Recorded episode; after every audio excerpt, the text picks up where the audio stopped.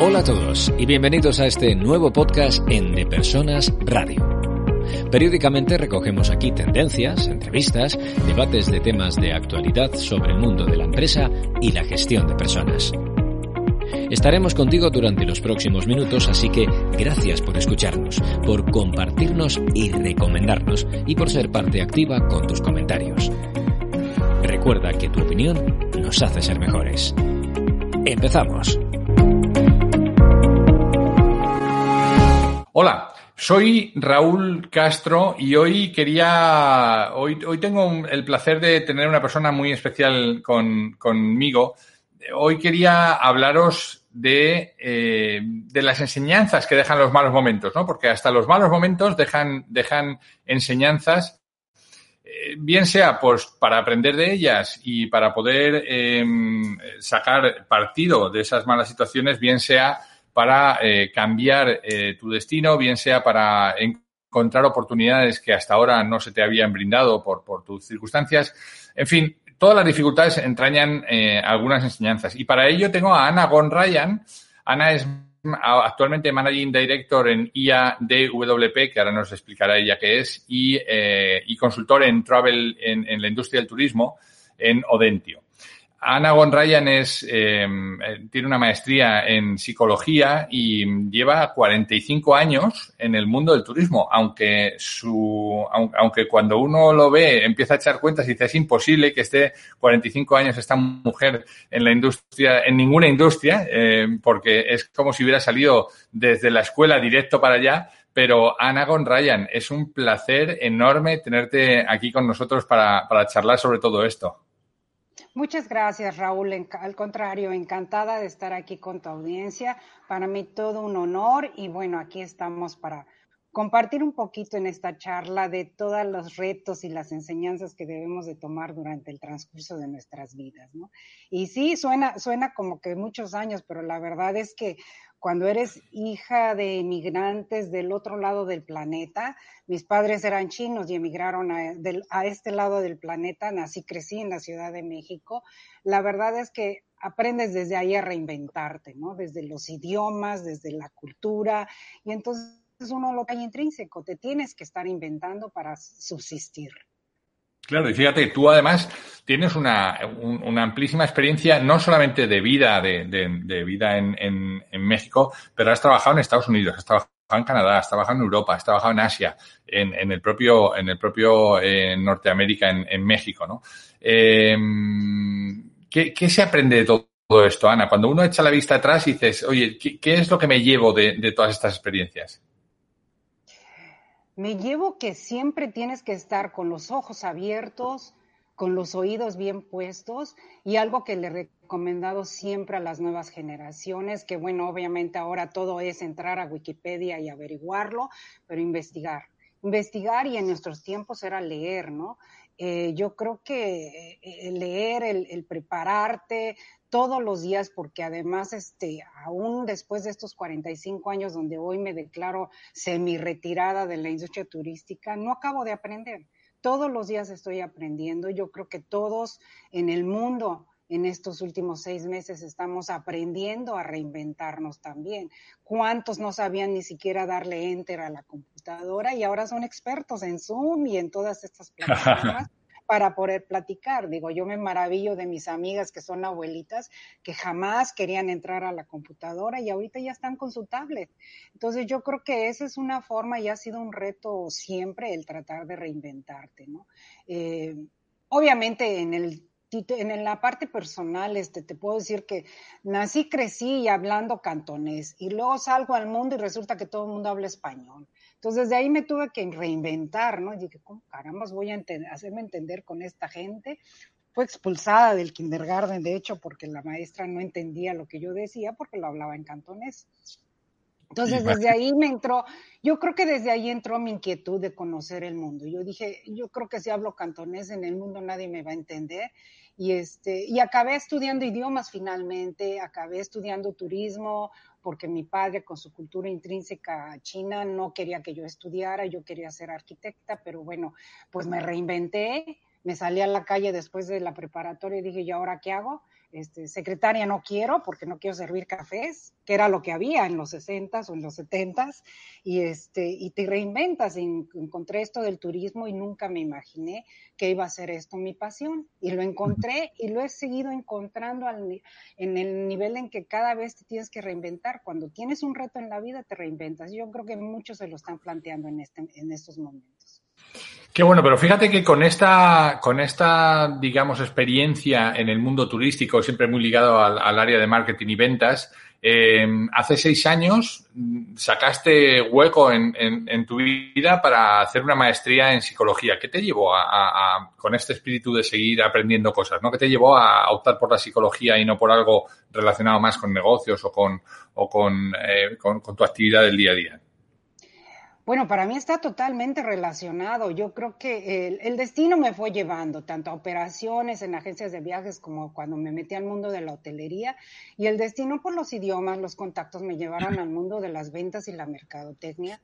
Y a esto me dediqué, digamos, en los últimos 20, 25 años de mi carrera y yo decía, es que para poder vender tienes que entender al ser humano, tienes que entender el comportamiento del ser humano.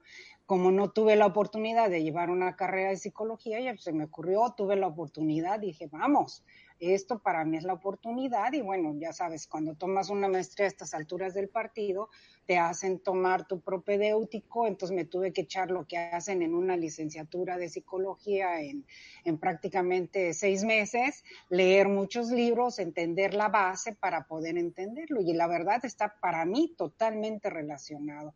Más hoy, porque al final ¿Cuántos no han dicho la, la venta y la mercadotecnia está basada en tu conexión con las emociones del ser humano? ¿Y cómo te vas a conectar si no entiendes cómo reaccionamos? ¿no? Entonces, para mí fue muy importante y fue muy útil, ¿no sabes? Y lo utilizo, yo creo que nos define a todos, todos los días, para poder enfrentar los retos. Eh, es interesante porque efectivamente en, la, en, en toda la venta y en el, y en el mundo del marketing, todo lo que tiene que ver con la neurociencia, pues digamos, ha, venido para quedarse, ¿no? Todo el entender bien eh, qué es lo que está pasando en la cabeza de la persona que tiene que recibir tu mensaje. Em, y, sin duda, tienes toda la razón, eh, están estrechamente ligados. Pero fíjate que eh, esto de la psicología en las empresas, pues está casi más orientado, a, parece, a la gente de recursos humanos, ¿no? Que es, que es como, oye, pues es un complemento muy bueno para entender y tal. Pero al final lo que, lo que nos vienes a decir con esto es la parte del factor humano, del desarrollo humano, está en cada líder, ¿no? Y por tanto, cada líder tiene que tener este, estos conocimientos básicos y no dejarlo para estos raros de recursos humanos que son los que estudian psicología, ¿no? Totalmente, totalmente, Raúl. Y de hecho, después de eso me llevó al siguiente paso, al seguir este, en, en, mi, en mi carrera de seguir aprendiendo y mis retos de, de conocer ese comportamiento, me llevó a hacer un curso de coaching que toda estoy en, en, el, en, el, tránsito de hacerlo, todavía no me certifico para la parte del coaching de business. Y no solo eso, complementando también ahorita en las circunstancias actuales, me metí a un curso de mindfulness en el cual te enfoca totalmente a lo que estás viviendo en tu presente, ¿no? Entonces yo creo que todo está relacionado con el ser humano.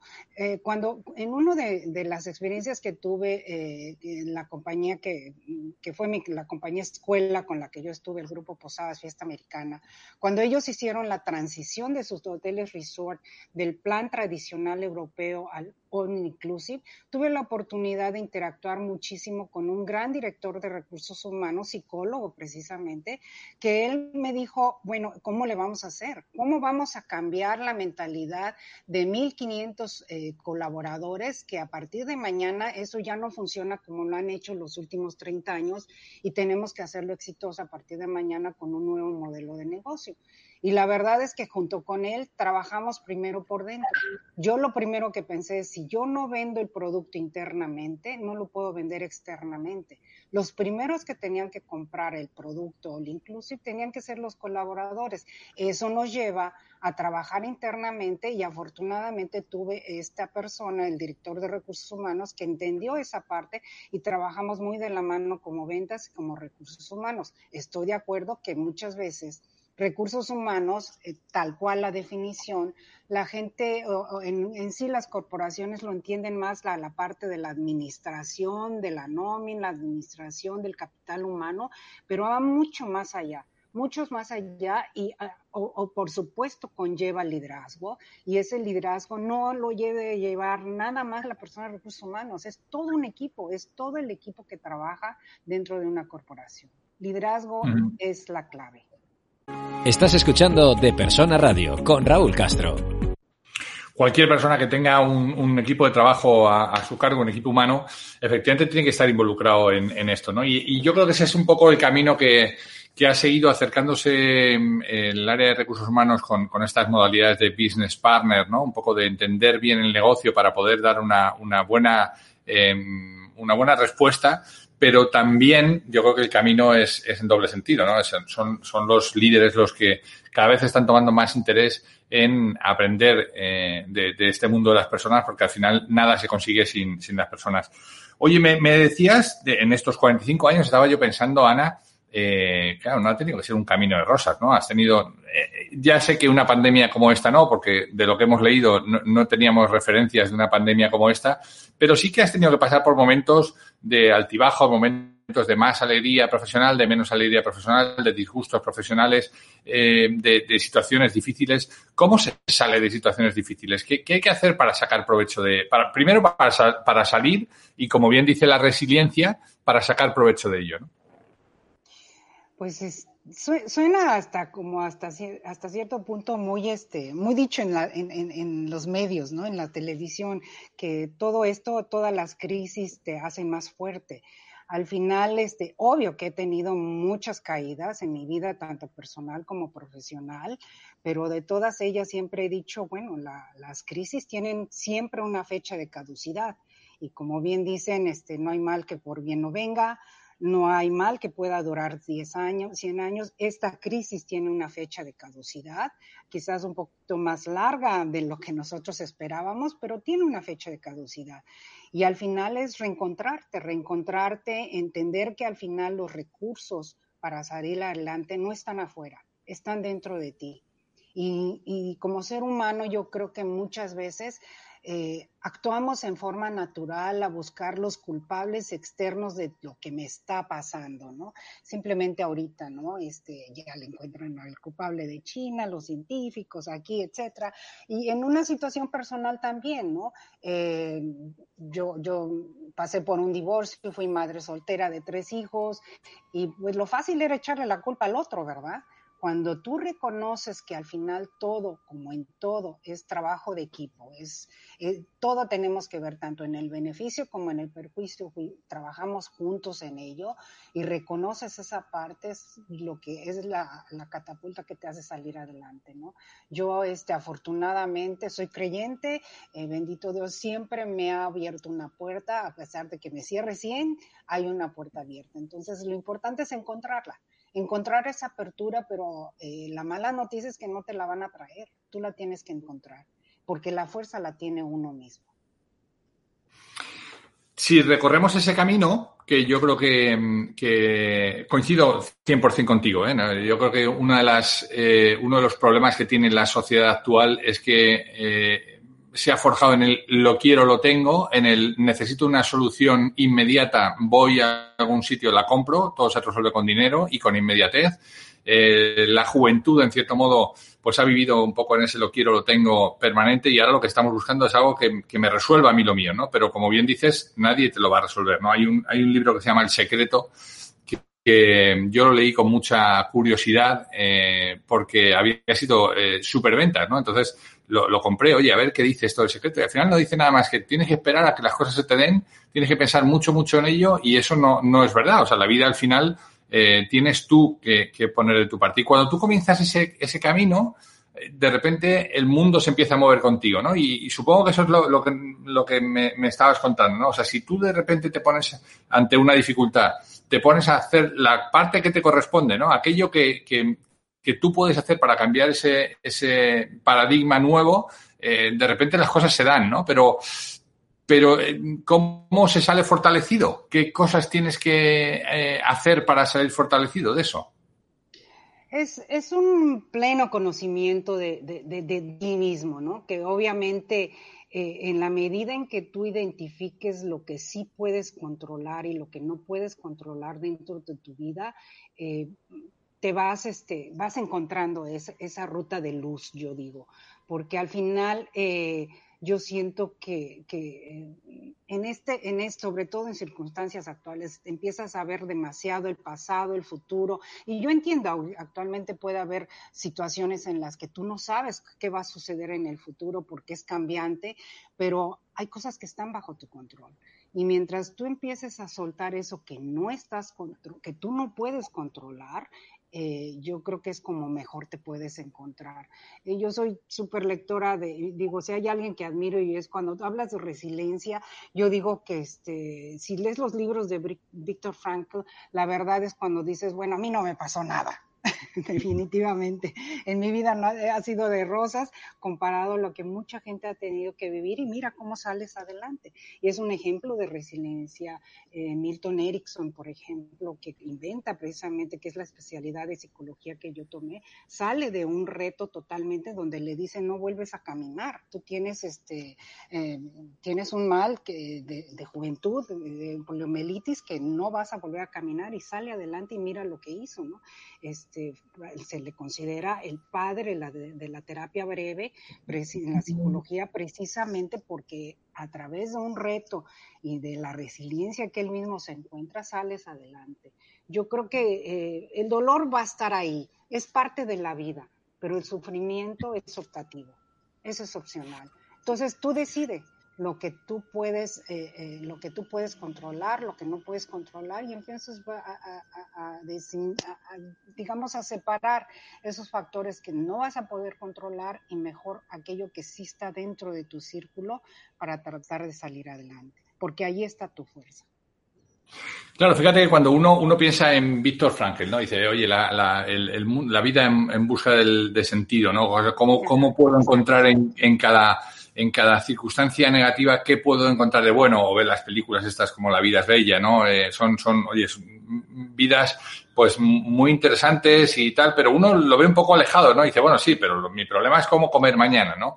Eh, y para cómo comer mañana, una de las cosas que a lo mejor eh, la, la gente se tiene que plantear es ya este partido que estaba jugando ya no lo voy a volver a jugar porque me han sacado de él. Yo, tú te lo llevas a, tu filosofía eh, oriental y a la parte psicológica, yo me la llevo al mundo del deporte mucho, ¿no? O sea, ya este partido que estabas jugando ya te han pitado la quinta falta y ya es igual, no vas a volverlo a jugar, te tienes que hacer la idea. Y cuanto antes pasas por este proceso de duelo, ¿no? Que, que seguro que también eh, has, estudiado, cuanto antes empieces a aceptar y aceptarnos tolerar, cuanto antes empieces a aceptar la situación nueva, antes puedes empezar a poner eh, las nuevas bases para seguir haciendo cosas, ¿no? Pero eh, ¿cómo se ponen estas nuevas bases? ¿Cómo se reinventa uno? Ana, tú que has tenido que hacerlo en algún momento, ¿cómo se reinventa uno en, en otra cosa, en otra profesión o en otra o en otro o incluso en otra ciudad, ¿no?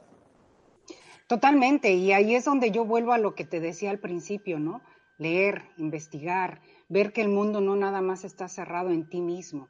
Yo siento que al final de todo las cosas están ahí, simplemente que tienes que ir y buscarlas, las cosas no van a venir a ti. Es ah, poniéndole en la analogía que tú estás diciendo, pues sí, en ese partido ya no juegas, pero la buena noticia es que hay otros equipos, hay otros deportes, hay otras alternativas y te tienes que inventar. Me decías este qué estoy haciendo ahorita. Bueno, yo en realidad trataba, intentaba retirarme del mundo de turismo pero afortunadamente, bueno, los contactos, los amigos con los que he tenido en la vida, me invitaron precisamente a participar ahora con este, eh, con este proyecto, que es una asociación de, de planeadores de bodas. Entonces, tú imagínate este grupo de gente que hoy día todo su negocio se le cayó el negocio de banquetes, el negocio de organizar una boda porque nadie está celebrando, porque está prohibido celebrar. Y toda esta gente se tiene que reinventar. Y la buena noticia es que hay forma de reinventarse, se pospone todo, pero a la hora de reinventarse con todos estos protocolos que existen, hay forma de celebrar y hay forma de hacer las cosas. Entonces yo creo que es eso. Eh, el mundo no se debe de cerrar.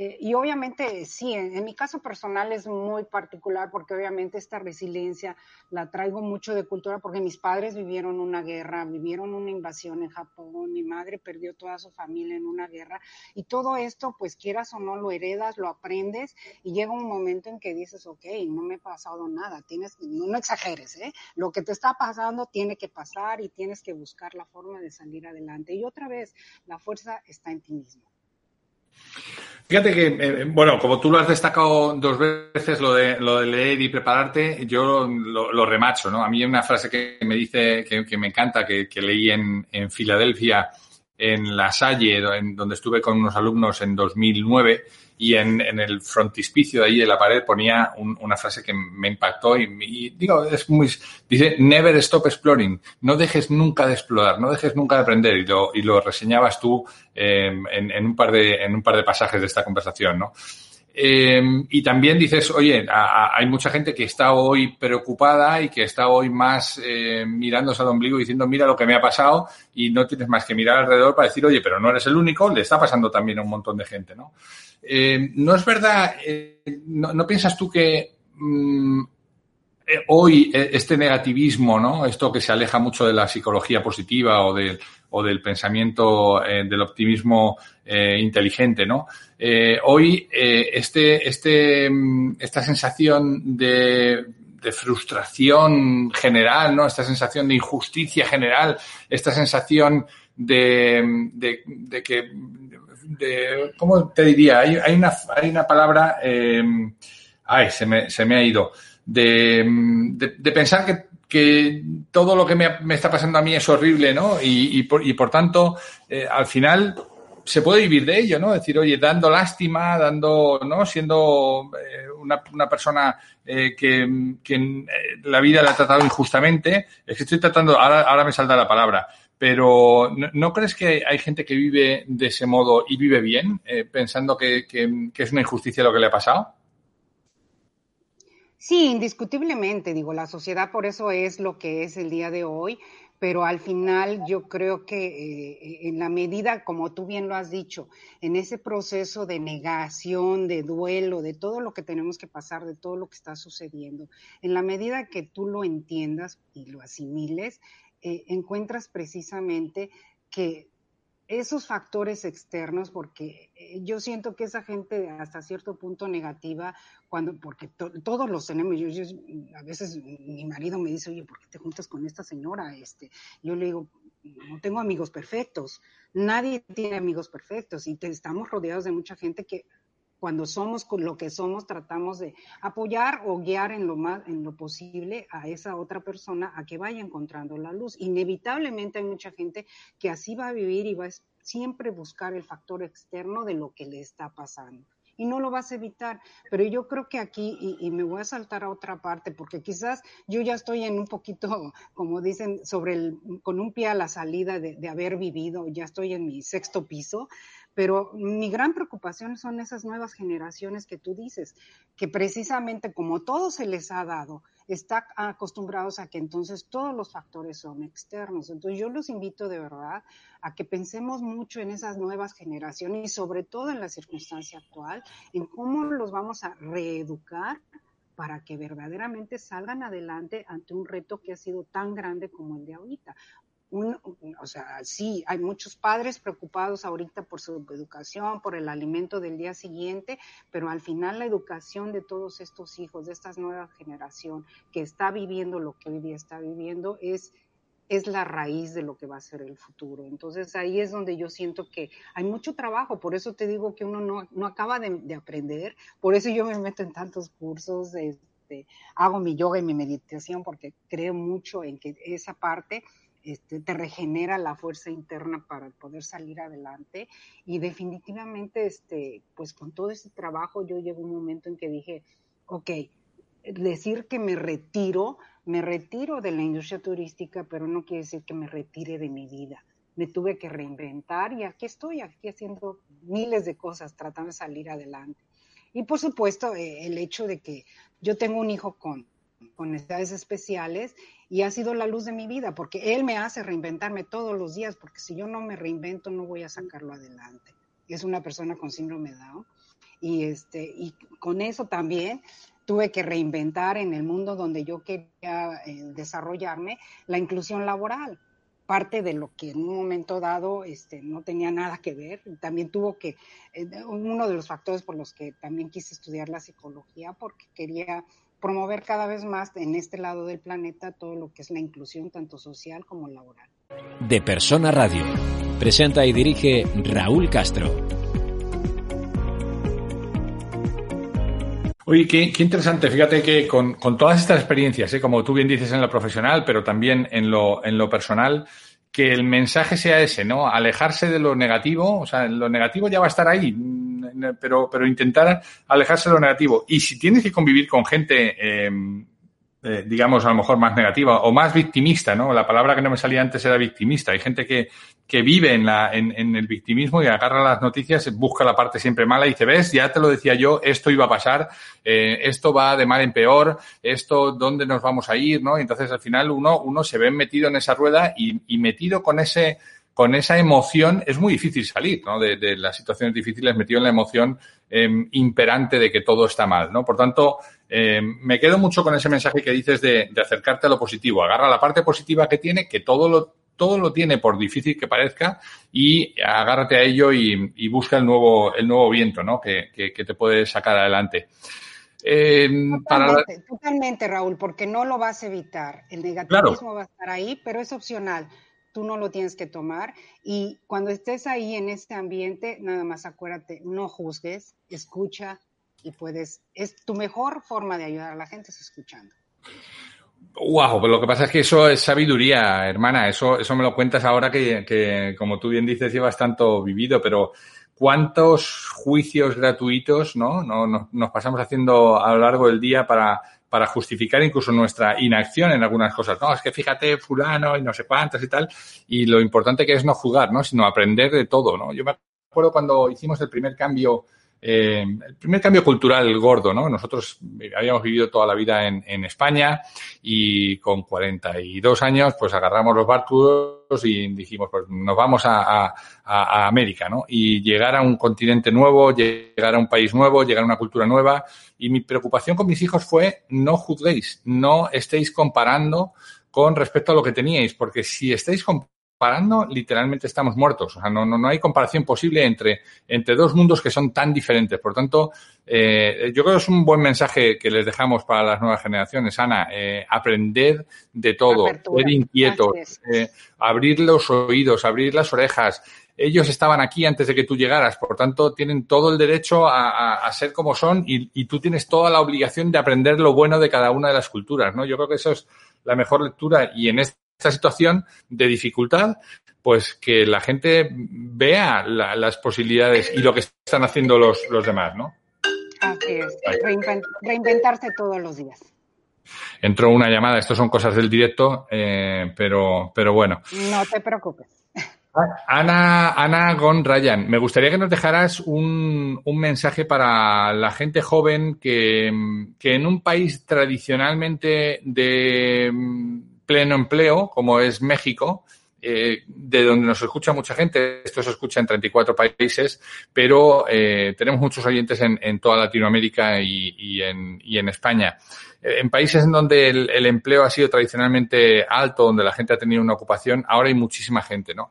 Eh, sin, sin, ocupación. ¿Qué les dirías? ¿Qué, qué, qué has dicho ya? Oye, no tenemos, eh, esto tiene una fecha de caducidad, todavía no la sabemos, pero ¿Qué, es lo que les espera en este trámite, en este tiempo? ¿Qué, qué pueden hacer para, eh, para pasar esto mejor y para sacar provecho como, como último mensaje para la gente joven que está más ansiosa de resultados en el corto plazo? ¿no? Busca a tu alrededor, busca a tu alrededor todo el positivismo que puedas, confía en tu fuerza interior, en lo que eres y la verdad vas a salir adelante. Es difícil, sí, no lo niego, hay que reinventarse. No en la medida en que nos desprendamos de lo que teníamos y del empleo o lo que teníamos en el pasado, eh, podemos voltear a ver hacia el futuro y entonces te das cuenta que tiene, estás lleno de capacidades para salir adelante. Ana Gonrayan, es un, es un acierto haber podido contar contigo aquí, es un descubrimiento. Te agradezco mucho este, este rato, estoy seguro que les va a ser de mucha utilidad a los, a nuestros oyentes y, y ojalá podamos tomarnos un cafetito muy pronto mano a mano, que será la mejor señal de que esto ha pasado, ¿no? Por supuesto, serás bienvenido por acá en México. Te Encantada y un placer, un honor, Raúl. Gracias. Te mando un, un abrazo enorme, Ana, gracias. Igualmente. Pues hemos llegado al fin de nuestra entrega. Esperamos que haya sido interesante para ti.